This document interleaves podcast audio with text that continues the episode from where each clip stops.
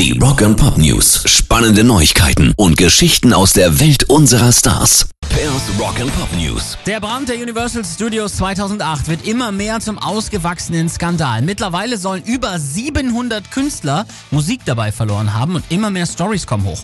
Brian Adams zum Beispiel wollte schon 2013 ein Reissue seiner größten Scheibe Reckless zum 30. Geburtstag der Scheibe rausbringen, stellte eine Anfrage, um die Mastertapes zu bekommen und bekam einfach keine Antwort. Sie haben über Wochen nicht reagiert. Dann haben sie ihn hingehalten, dann die Zuständigkeiten von einem zum anderen verlagert, bis Brian Adams eine Kopie des Mastertapes bei sich zu Hause in Vancouver fand. Glück für Universal, sonst wäre die Nummer schon eher rausgekommen, denn wen wundert's, das Ding ist genauso verbrannt wie ganz, ganz viele andere Sachen unter den jetzt neu aufgetauchten Künstlern, die Material eingebüßt haben, sind Namen wie Neil Young, The Who, Dolly Parton, Weezer, Limp Bizkit, Jimmy Eat World und auch Eric Clapton. Rock and Pop News. Und auch R.E.M. hatten ja als eine der ersten Kombos angegeben, dass viel von ihrem Material verbrannt ist. Jetzt soll es Neues geben. Shiny,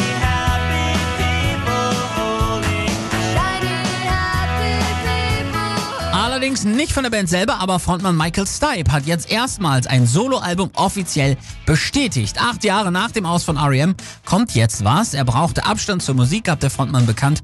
Nun ist er laut eigener Aussage aber wieder ganz in Form. Zum ersten Mal mache ich alles selbst. Ich schreibe, komponiere und nehme alles alleine auf. 18 Songs sind schon fertig, sagt Michael Stipe. Allzu lange kann es mit dem neuen Werk also nicht mehr dauern. Pairs Rock and Pop News.